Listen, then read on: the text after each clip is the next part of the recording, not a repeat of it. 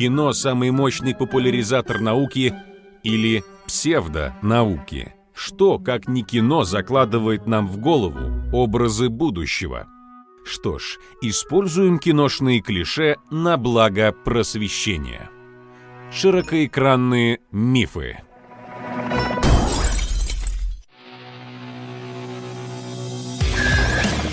Виталий Егоров, популяризатор космонавтики, научный журналист, автор канала «Открытый космос зеленого кота», автор книги «Люди на Луне. Главные ответы».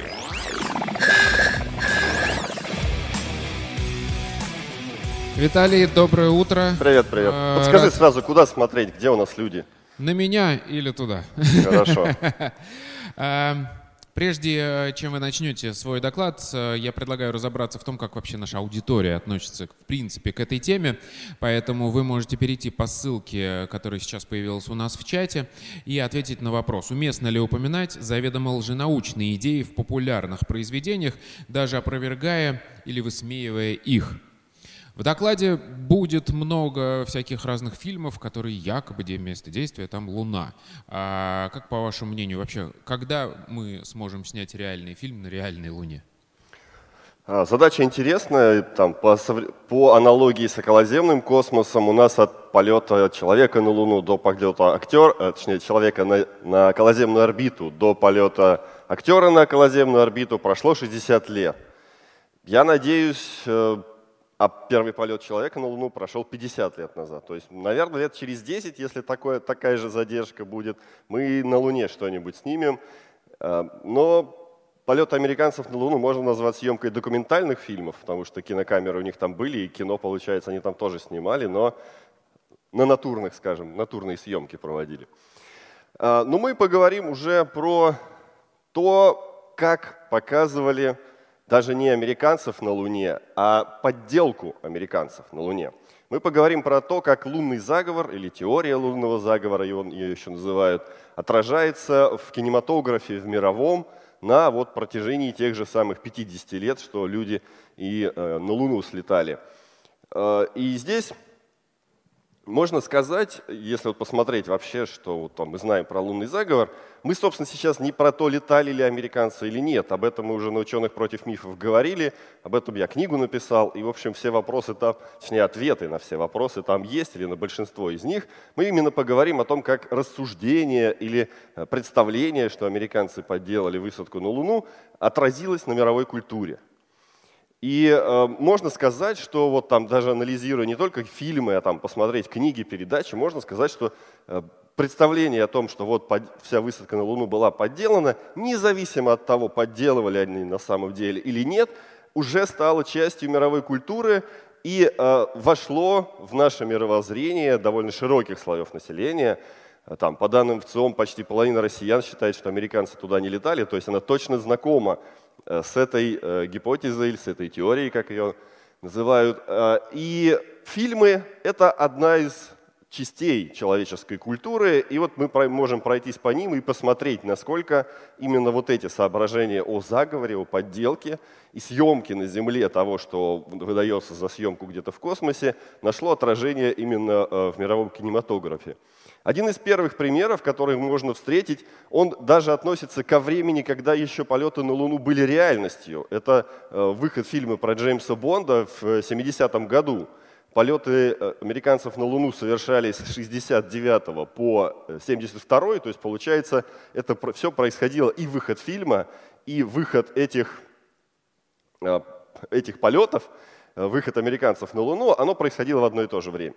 Но если э, посмотреть, в этом фильме нельзя сказать, что уже обыгрывается идея лунного заговора, потому что э, выбегание Джеймса Бонда на площадку, где находятся астронавты и лунная поверхность, оно не похоже на съемочную площадку. Там нигде не мелькает камеры, там вполне уверенные э, в себе участники там, центра управления полетами, которые следят за выходом. И в целом можно сказать, что это тренировочная площадка. И вот я подобрал фотосъемку, вполне официальную на сайте НАСА, опубликованную, с тренировок выхода американцев на Луну. И разница небольшая, только то, что на, трениров... на тренировках не сильно заморачивались о том, что у них там за спиной и насколько панорама вокруг этого места тренировки похоже на реальную Луну, хотя были другие площадки, еще больше похожие на лунные поверхности, там в, в полях, что называется, ну не в пустыне, но достаточно в таком безлюдном месте, и на улице тоже создавалась имитация лунной поверхности для того, чтобы можно было эффективно тренировать выход. Э, но э, дальше следующая продукт, следующий продукт американской культуры. В, всего через пять лет после завершения полетов американцев на Луну уже показал нам вполне классическую теорию заговора. Фильм «Козерог-1» рассказывает о том, как астронавты летят на Марс, точнее, собираются лететь на Марс, а потом им говорят, не, ребята, вы не полетите, вы будете только имитировать полет на Марс. И, в общем, они этим занимаются какое-то время, а потом, когда приходит время возвращения, им говорят, что вы знаете, точнее по телевизору говорят, вы знаете, вообще корабль разбился и наши астронавты погибли. И астронавты там со съемочной площадки бегут, в общем.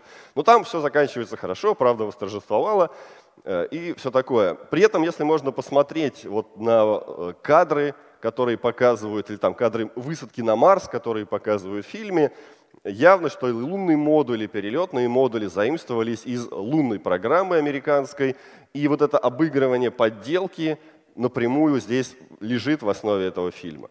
Э, любопытно, что бэкстейдж, то есть съемки за кадром этого фильма про заговор, стали основой нового такого достаточно скоротечного мифа, который несколько лет назад гулял в интернете, который звучит как э, Wikileaks опубликовала разоблачающие НАСА кадры о съемках высадки американцев на Луне, и там э, кадры высадки американцев на Луне перемежаются кадрами с вот этих закадровых съемок Козерога-1, и все это выдается якобы за разоблачающее видео.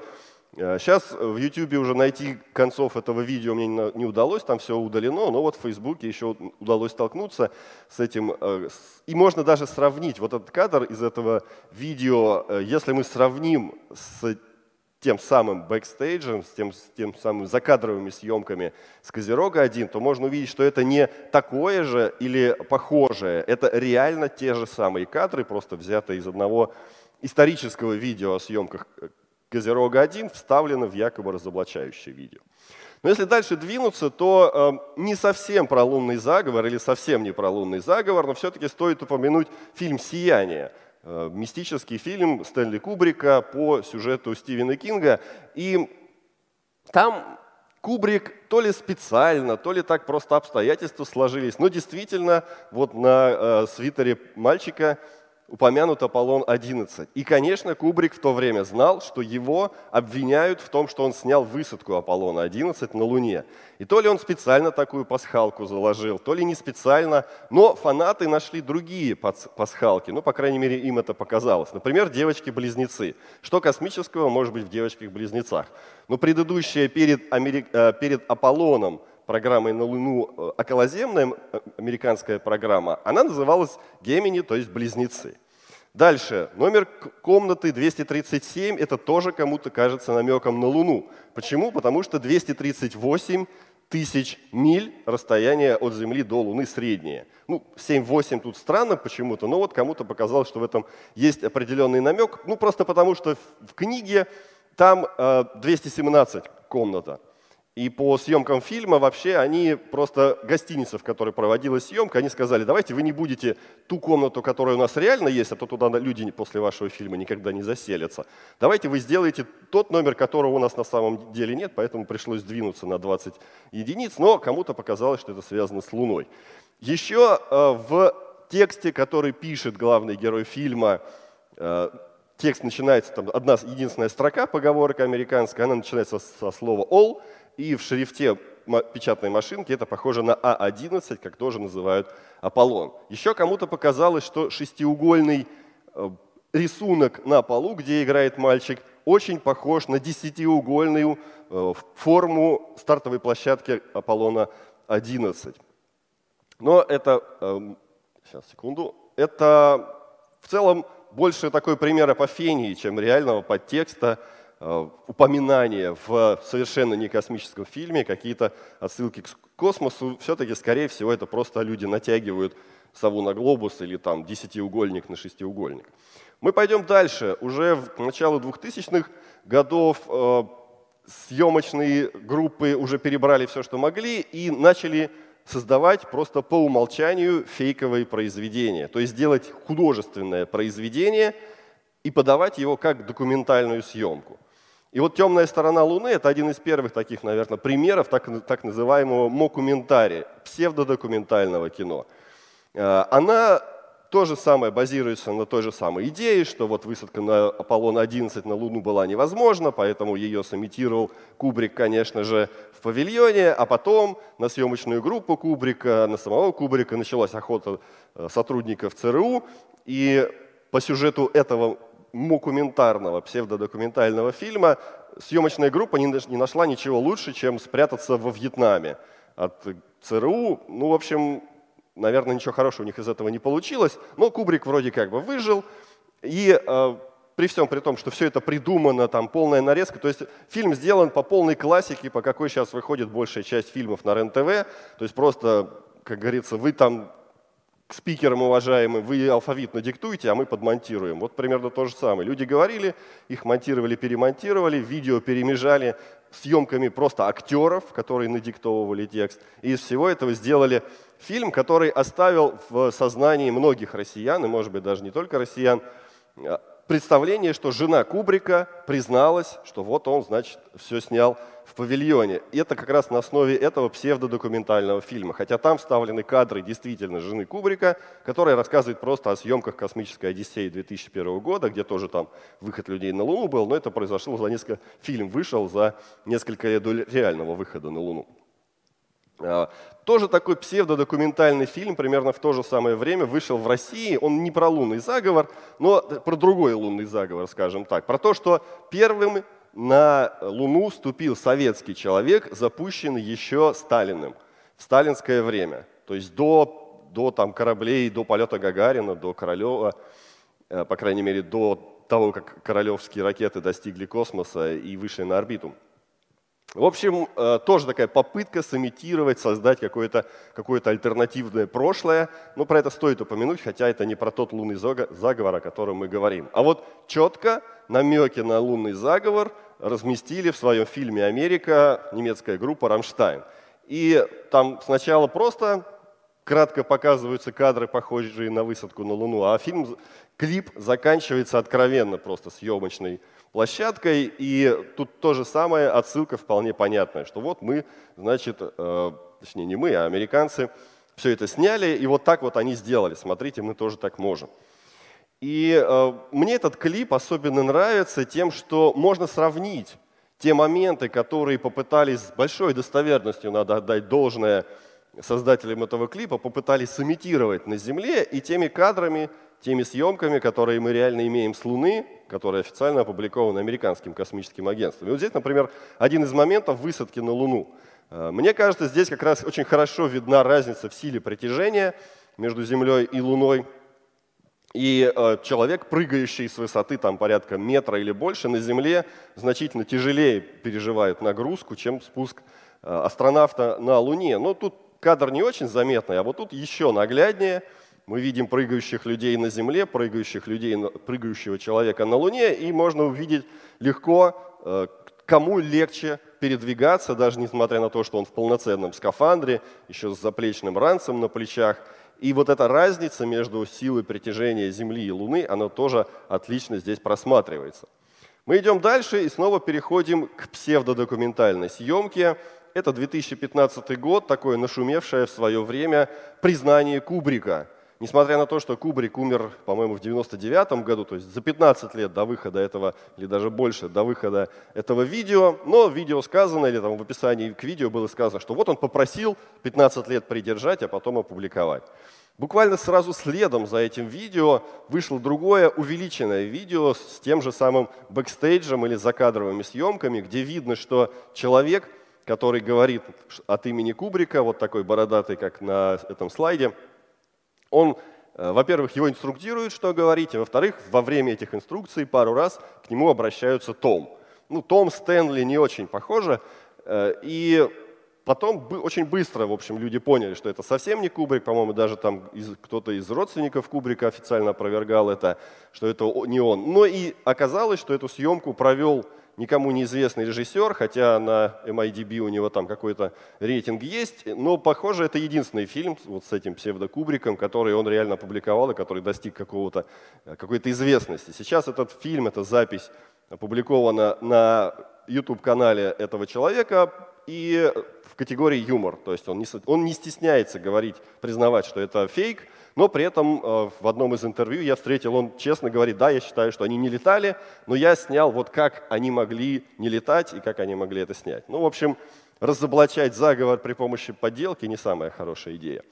Э, примерно на, том же самом, на классической идее э, лунного заговора базируется фильм, который вышел в прокат в российском прокате как «Лунная афера». На английском он «Moonwalkers» называется, «Разгуливающий по Луне».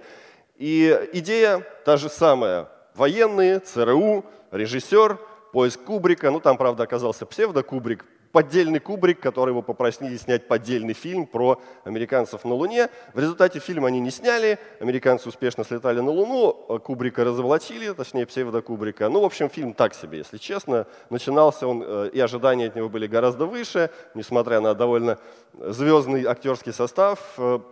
Закончилось там все очень плохо, и в плане не плохо для, по сюжету, а плохо для э, проката этого фильма. Идем дальше. «Интерстеллар». В этом случае уже достаточно прекрасный фильм. Понятно, что там есть претензии по научной части, но э, в целом идея фильма, постановка, картины, которые показывают там другой космос, это прям очень классно, один из моих любимых фильмов. И там тоже упоминается очень кратко идея о том, что Э, рассказы о э, подделке высадки на Луну, чуть ли там даже у них в школьную программу не вошли с целью от, отбить желание у молодого поколения смотреть в космос. Сказать, что нет, ребята, это все сложно, мы вообще все подделывали. Вместо того, чтобы сказать, смотрите, как это круто, давайте и дальше летать. Э, идея там в этого фильме именно, что понятно, что если мы замыкаемся на себе, замыкаемся на Земле, то нам грозит просто вымирание, и что движение извне – это единственный смысл, который обещает большое будущее для человечества. Э, но кому-то кажется, что вот это краткое упоминание идеи лунного заговора – это, как это говорят в интернете, подготовка сознания к будущему признанию, к будущему разоблачению, значит, что вот они не летали. Ну, еще более серьезная, на мой взгляд, подготовка этого сознания – это, конечно же, миньоны – «Миньоны», фильм комедийный, и вот как раз там тоже обыгрывается эта идея, причем откровенно, что вот «Миньоны», путешествуя по США, случайно сталкиваются с американскими астронавтами на Луне.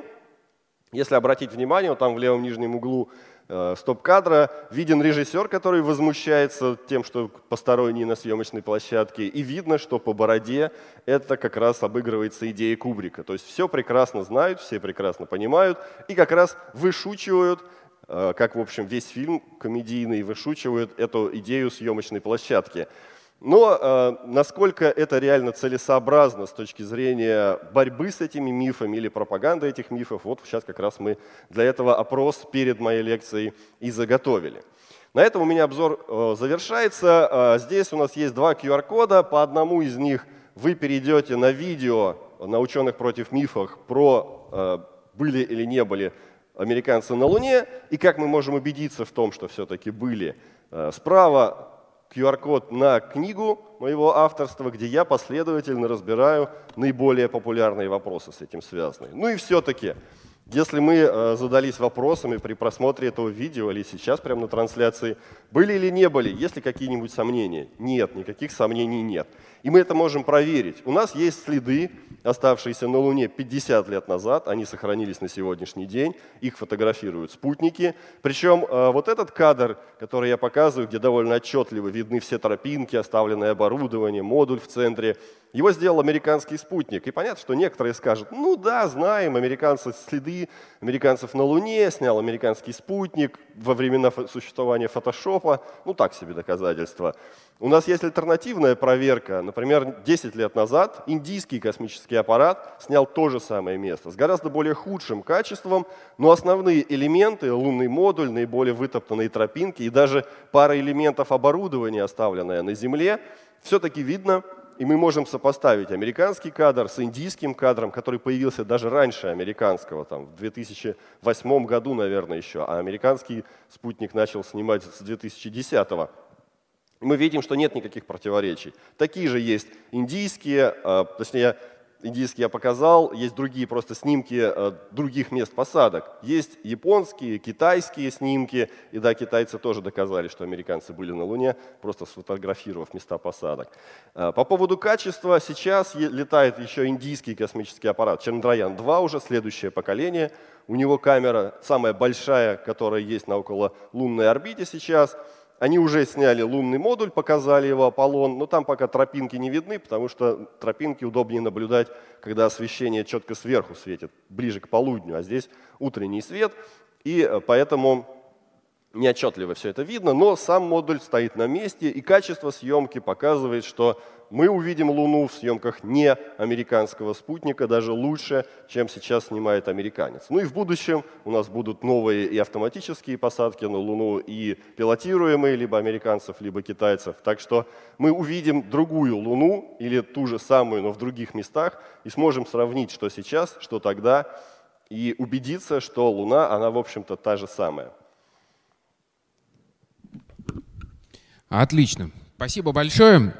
Я предлагаю сейчас э, выяснить, эм, собственно, узнать результаты опроса и как наша аудитория относится к тому, что в кино и в других популярных произведениях э, упоминают лженаучные идеи.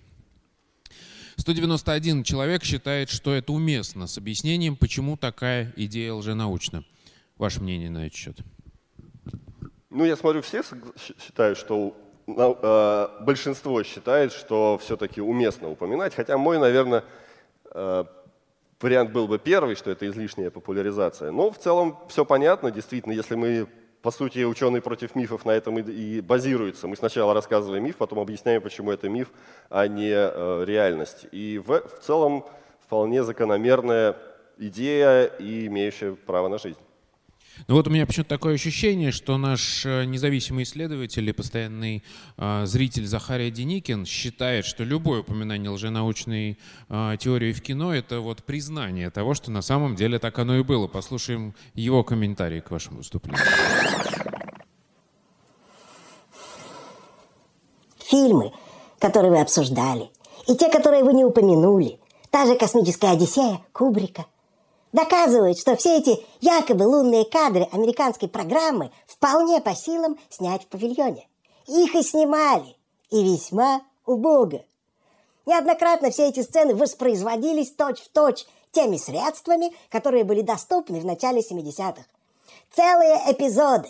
Постановка эта, я не знаю, на лохов рассчитана. Ну, как я и говорил. Ну, кстати, вот я на примере того же Рамштайна показал, что даже с более современными методами, 2004 год, это все-таки серьезное расстояние от 2000, 1969 э, даже тогда не удалось стопроцентно сопоставить там, поведение человеческого тела на Луне и в сравнении с реально, реальным человеческим телом на Луне. Э, на самом деле это отличный повод разобрать вот именно попытки сымитировать человека на Луне или снять в кино с, того же самого, с той же самой космической Одиссеи э, и посмотреть, что вот есть кино, а есть вот э, снимки, которым мы можем доверять, по крайней мере, которые находят точное соответствие с лунной поверхностью, то есть американские, э, где там астронавты прыгают, делают всякие вещи, бегают, там падают, всякое бывало, и просто сравнить. Вот Кубрик точно провалится, потому что когда он снимал Луну в своем своей космической Одиссеи 2001 года, он неправильно ее показал, и если бы он то же самое в тех же самых павильонах снимал бы высадку Аполлона-11, он бы спалился уже тогда, потому что Луна была другая, не ту, которую представляли еще в 1968 году, когда, собственно, космическая, космическая Одиссея и вышла. И э, дальнейшие попытки, если мы на них посмотрим, они тоже станут отличным подтверждением того, что съемки на Земле отличаются от съемок на Луне. Отлично. Теперь от Захария Деникина предлагаю перейти к э, вопросам, которые задает наша аудитория. Э, вы можете делать это у нас в чате трансляции. Э, и перейдем к ним. Дмитрий Решетников из Москвы спрашивает, если бы у вас сегодня стояла задача сфальсифицировать кадры полета на Луну или Марс, какому режиссеру или киностудии вы бы ее доверили? Или вообще не привлекали бы профессиональных киношников? Хороший вопрос. А, когда, например, приглашали и в Советском Союзе искали водителей для луноходов, сознательно искали людей, у которых нет опыта вождения автомобилей на Земле. А почему? Э, ну вот, чтобы навыки вождения лунохода на Луне не вступали в конфликт с вождением землехода на Земле. Э, и мне кажется, в этом есть определенный смысл, хотя, конечно, нужно найти профессионала для того, чтобы это сделать. Но реально, мне кажется, лучшая съемка, наиболее достоверная. Есть даже мем такой гуляет в интернете о том, что Кубрика попросили снять высадку американцев на Луне.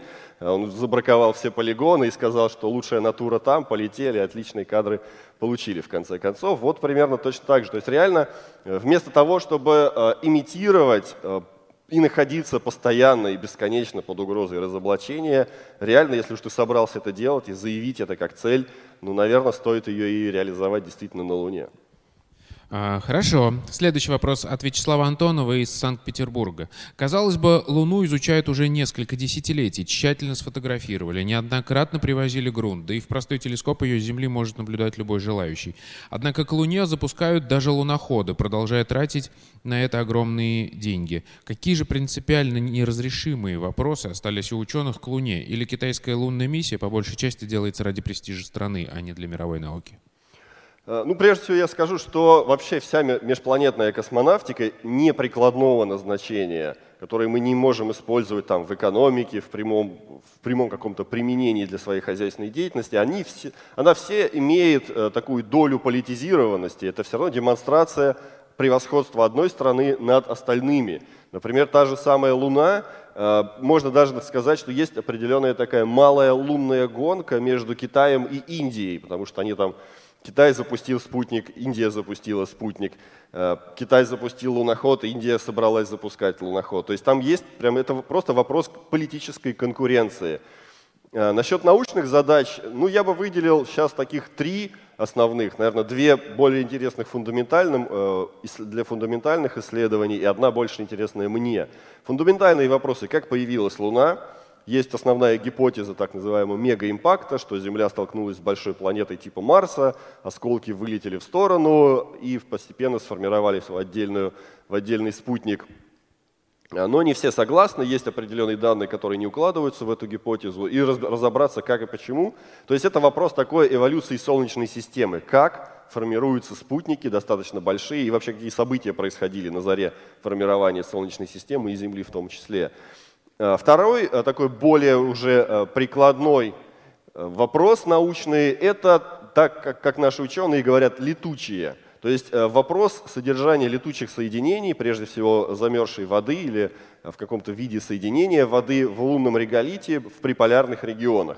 Пока нам лунная вода не нужна, у нас на Земле своей хватает, но если мы собираемся строить базу на Луне длительного пребывания, то лунная вода там была бы полезна, поэтому это такой вопрос уже имеющий некоторое прикладное значение. И вот сейчас за лунной водой как раз идет гонка. Э, по сути, в ближайшие годы, там вот 22 год Луна-25, потом там Чане-6, Чане-7 китайские, Чандраян-3 тоже будет садиться, американский луноход Вайпер. Все это будет направлено в южный, к Южному полюсу, к поиску э, воды на Луне.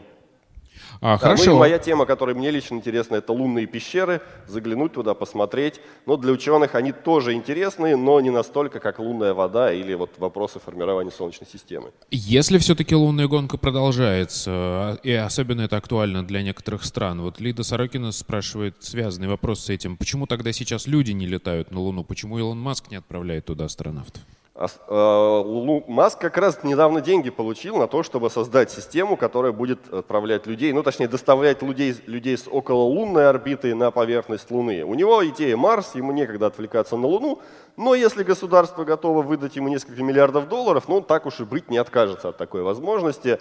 А, реально это просто сложно, во-первых, это опасно, и вот эта сложность, опасность, она приводит к тому, э, к, э, упирается в вопрос «зачем?». Да, мы можем запускать людей на Луну. Да, это никак, нет никаких фундаментальных препятствий. Наша техника, наука еще тогда была готова это сделать. Сейчас технически мы можем это сделать. Ну, там, лет 10 постараться, создать необходимую инфраструктуру, те же самые сверхтяжелые ракеты и запустить. Все упирается в зачем. Зачем рисковать людьми? Зачем тратить колоссальные деньги, на которые можно было бы запустить десяток э, луноходов э, вполне классическими ракетами, существующими на сегодняшний день, и городить отдельную большую? Э, и вот это зачем Тогда ответ был, чтобы победить Советский Союз, чтобы в космической гонке показать, что все-таки они, конечно, с Гагарином нас обогнали, но вот мы сейчас их еще сильнее обгоним с Луной. То есть это главная мотивация была у американцев, с которой они начали лунную программу и довели ее до логического завершения. И когда вот этот э, рубеж был достигнут, оказалось, что, в общем-то, человек там и не нужен. И даже луноходы не сильно пригодились, как и Советский Союз, даже третий луноход просто на Земле оставил такой, все, хватит, накатались, больше не надо. Э, то есть в этом плане э, вопрос, э, вот зачем, единственный ответ на сегодня, который у нас есть, это ради демонстрации превосходства одной страны над другими. За 50 лет, к сожалению, другого просто не нашли. И сейчас обостряется конкуренция между США и теперь уже Китаем, и вот у них это в том числе выражается и в лунную гонку. Угу. А, ну, это вызывает вот эта вот лунная гонка, видимо, борьба престижа и некоторое чувство э, беспомощности, в смысле, а, а, как это сказать, анализа этой информации у Дмитрия Решетникова, потому что он задает такой вопрос. Пардон, Денис Рассказов из Нового Рингоя. Сейчас активно развивается технология deepfake. Как теперь отличить правду от вымысла? Хороший вопрос. В обычных режимах, ну там есть, есть нейросети, которые могут делать deepfake, есть нейросети, которые могут его разоблачать. Можно попробовать использовать э, этот вариант. Э, но лучший способ — это э, перекрестное сравнение. Вот, собственно, на чем базируется книга, над которой я работал. Это перекрестное сравнение всех имеющихся данных. Да, никто, кроме американцев, ногами по Луне не ходил, но у нас были луноходы, у китайцев есть луноходы. Давайте сравним, что показывают те, другие, третьи и посмотрим, есть ли какие-нибудь противоречия в том, что они показывают. То есть в данном случае э, заговор, любой заговор, по сути, или любой фейк, э, удобнее всего проверять, это, я думаю, в исторической науке активно используется, увеличением количества источников. Чем больше у нас есть вариантов для сравнения, тем больше вероятность, что мы найдем какое-либо противоречие в одном из них, что будет как раз там либо поздней вставкой, либо просто выдумкой автора, либо подделкой. И э, надо больше создавать источников, надо больше запускать на Луну не только людей, но и роботов, исследователей, космических аппаратов. В общем, я там постарался отчасти поучаствовать в этом э, деле, хоть пока до Луны не добрался, но там мы проектируем маленький космический аппарат, который должен добраться до Луны и увидеть места посадок и будущее в том числе э, на Луне и сделать такой независимый взгляд от, там, от других, там, от той же китайской или американской космонавтики. У России будет свой орбитальный аппарат, и другие страны, там, и Япония, и Южная Корея собирается на Луну все запускать. Чем больше будет источников, тем э, меньше будет возможность вообще создать какую-то подделку, сымитировать что-то. Угу. Михаил Горбунов э, задает такой вопрос. Разберите, пожалуйста, хотя бы коротко несоответствие или миф о несоответствии времени задержки ответа на записях разговора Земли и, и с экипажами лунных модулей первого Аполлона. Считается, что задержка была меньше, якобы потому, что экипаж сидел на Земле, а сигнал э, до них доходил через спутник-ретранслятор. И видно по длине пауз на записи, что они короче, чем должны были бы быть во время разговора с экипажем на Луне.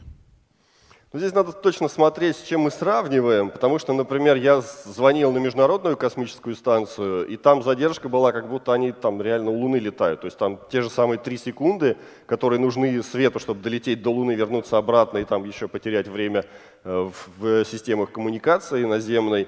Э, то же самое спутник через связь с МКС, через геостационарный спутник. Это в 10 раз меньше расстояние, чем до Луны, и задержка все равно 3 секунды. То есть в данном случае надо смотреть, как все это проходило, сколько было э, этапов, узлов, так сказать, между, собственно, говорящим, слушающим и отвечающим. И из этого нужно понимать, какая, какая длина задержки должна была быть. И только зная эту э, теоретически рассчитанную величину имеет смысл сравнивать. А просто так что-то там на слух мне показалось, ну это достаточно слабенький аргумент. Но вообще спасибо за идею. Если я дойду до э, разбора следующих главных вопросов, не таких главных, как были в первой книге, но все-таки дойду до второй книги, то я включу его, э, эту главу этот разбор э, в эту книгу, и, пожалуйста, подскажите мне имя автора, я запомню и выражу это в благодарностях, упомяну его. Михаил Горбунов, напоминаю, на всякий случай.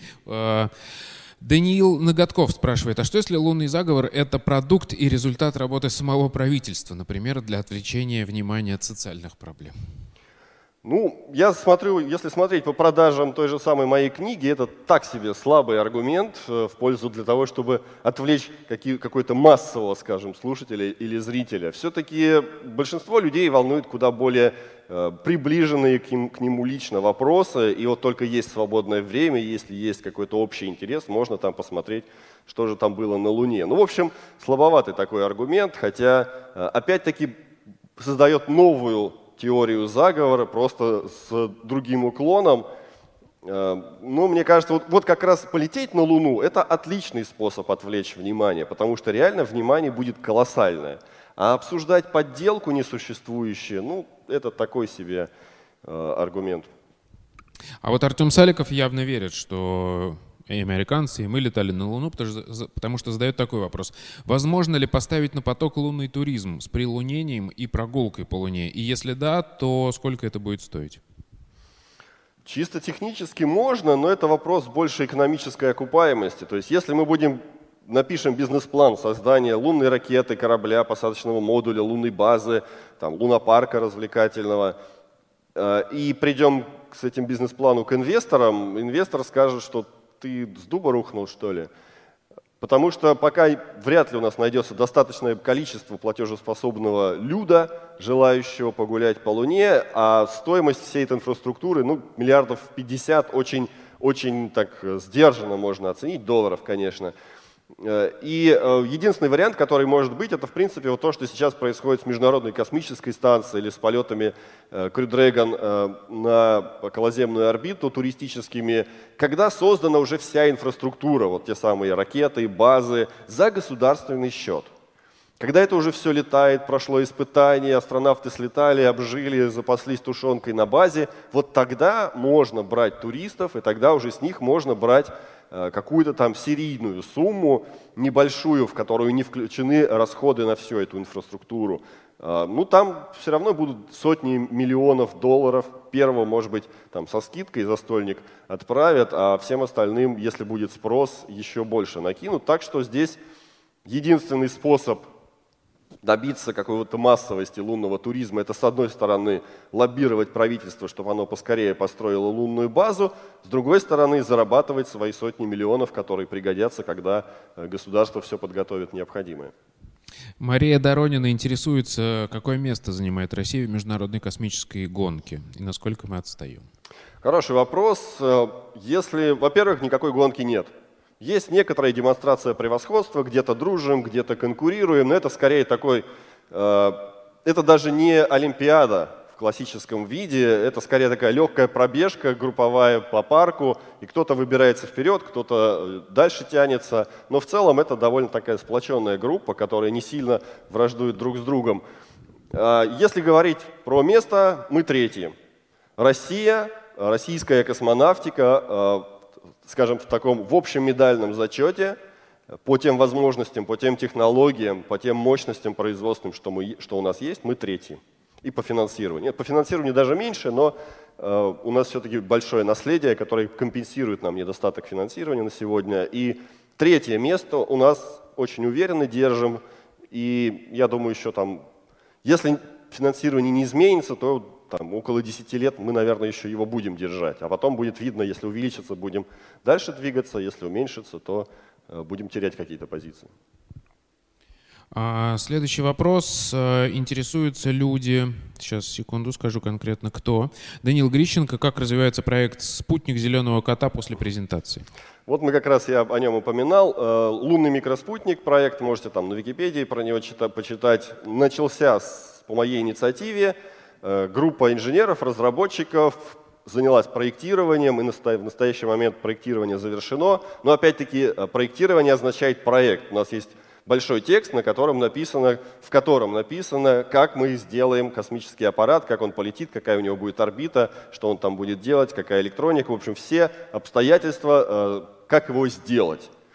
Этот документ показывает прежде всего, что наша команда, наша группа способна, имеет силы, знания э, и все необходимые умения для того, чтобы его сделать. Чего у нас нет, это средств на то, чтобы это сделать. А, в настоящий момент мы закончили этот документ, передали его в ряд э, российских научных институтов, там посмотрели, кто-то уже нам написал ответ на него, кто-то нет. Нам Роскосмос выкатил три страницы замечаний, над которыми мы работаем.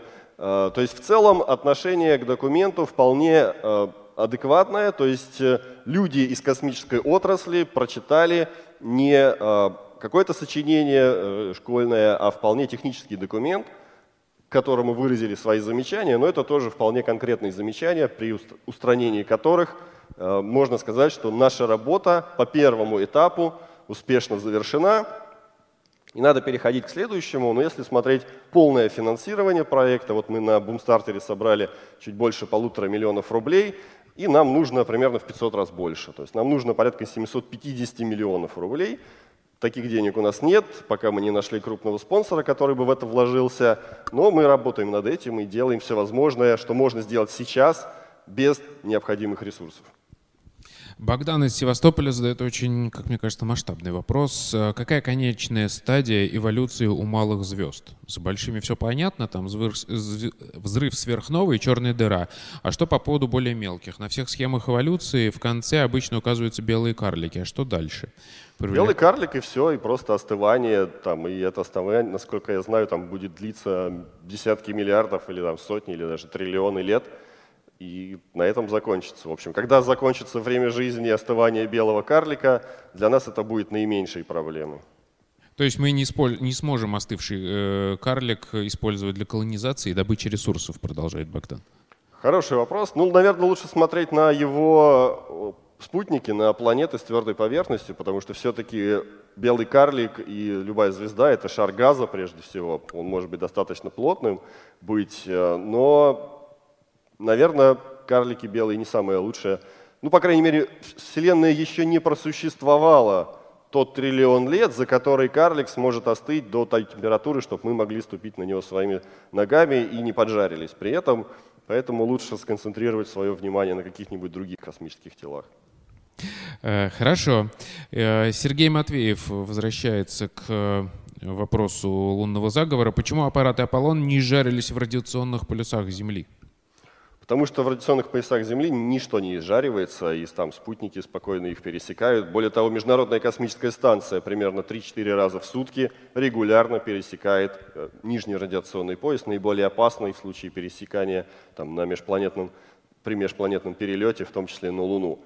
Они просто пересекали очень быстро, примерно полчаса туда раз, полчаса обратно. Причем вот эти полчаса туда-обратно, они по дозе накопленной за эти полчаса, они давали дозу, сравнимую с двумя неделями в межпланетном пространстве. В межпланетном пространстве э, уровень радиации примерно в 4 раза выше, чем на Международной космической станции. То есть, да, радиационные пояса представляют определенную угрозу, да, там лучше не задерживаться даже часы, э, по крайней мере, в, наиболее, в том месте, где наиболее плотный поток заряженных частиц.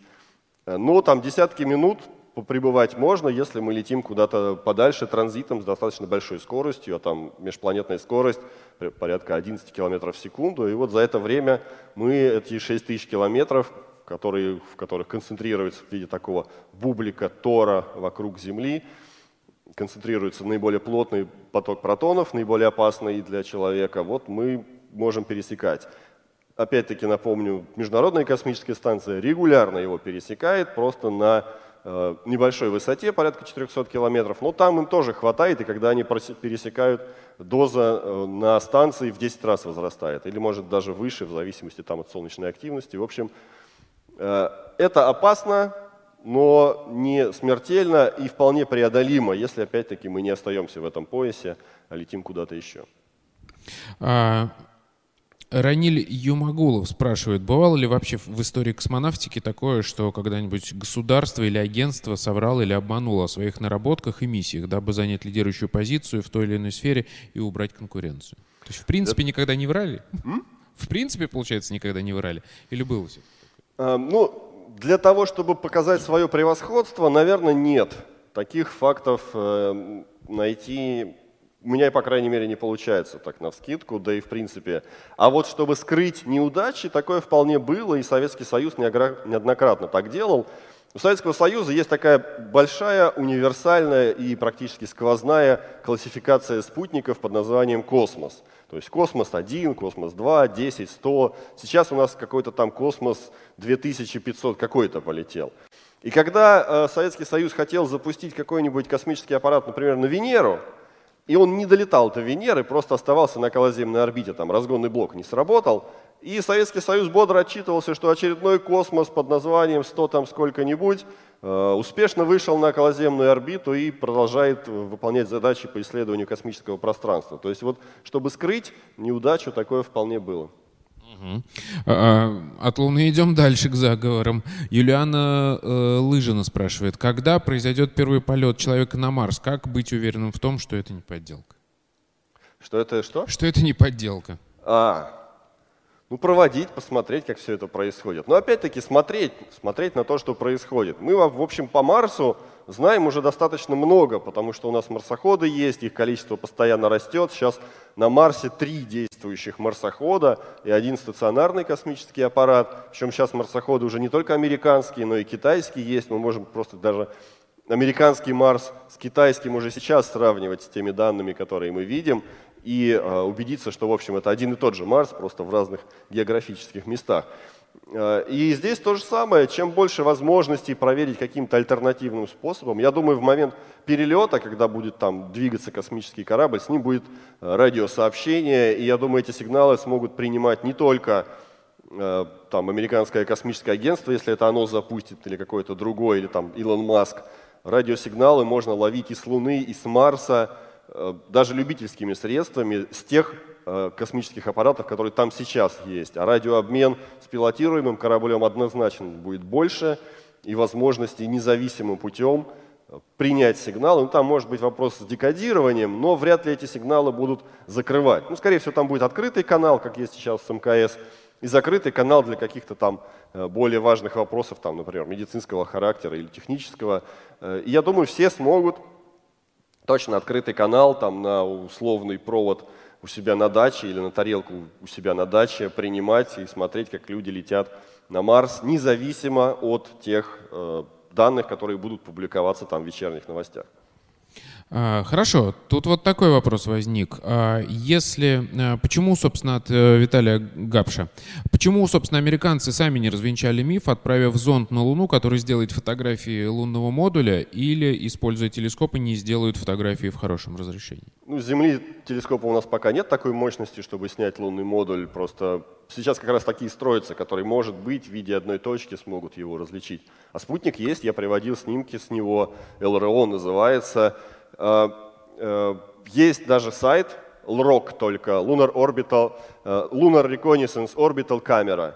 Вот если вы найдете этот сайт, вы найдете кучу фотографий в разное время суток, с разного расстояния, в разном качестве, где и следы видны, и остатки оборудования видны.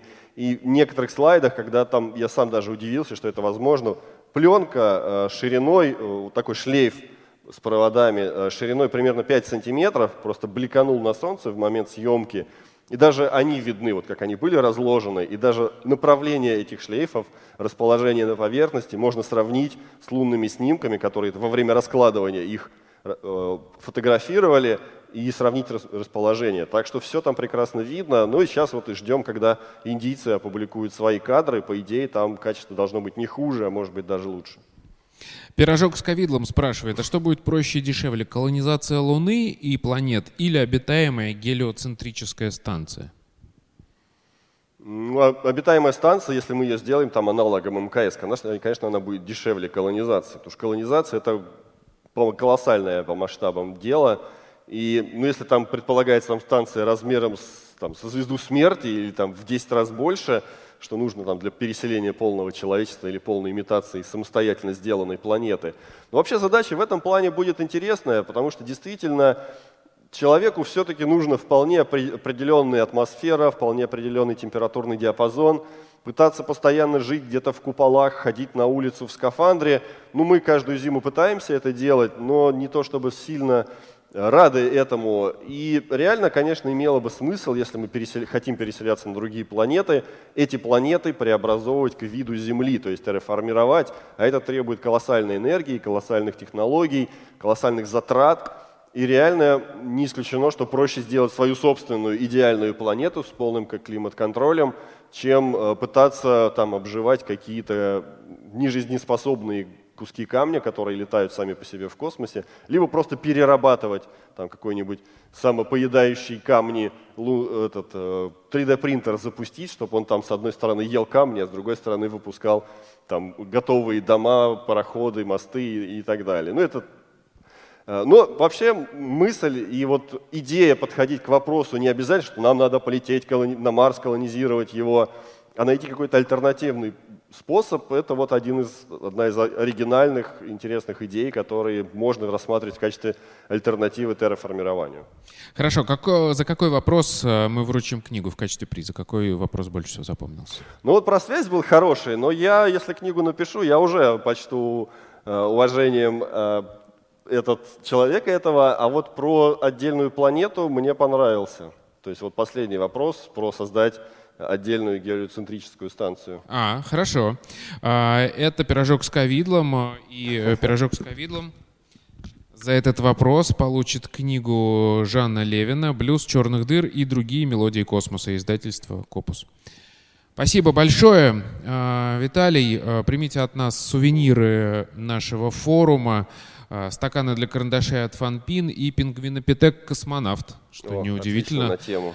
А то у меня ваш от Павла Краснова. Ваш Дарвин, которого подарили на предыдущем, в котором я участвовал, ученых против мифов, немного в одиночестве застоялся, так что с пингвинопитеком будет веселее. Прекрасно. Спасибо, Спасибо большое. Скетч э, Юлии Родины о том, как, собственно, она увидела ваш доклад. У вас появились вопросы. Вы с чем-то не согласны? Пишите комментарии с хэштегом постскриптум. Докладчик будет отвечать на ваши вопросы прямом эфире на канале «Лаборатория научных видео».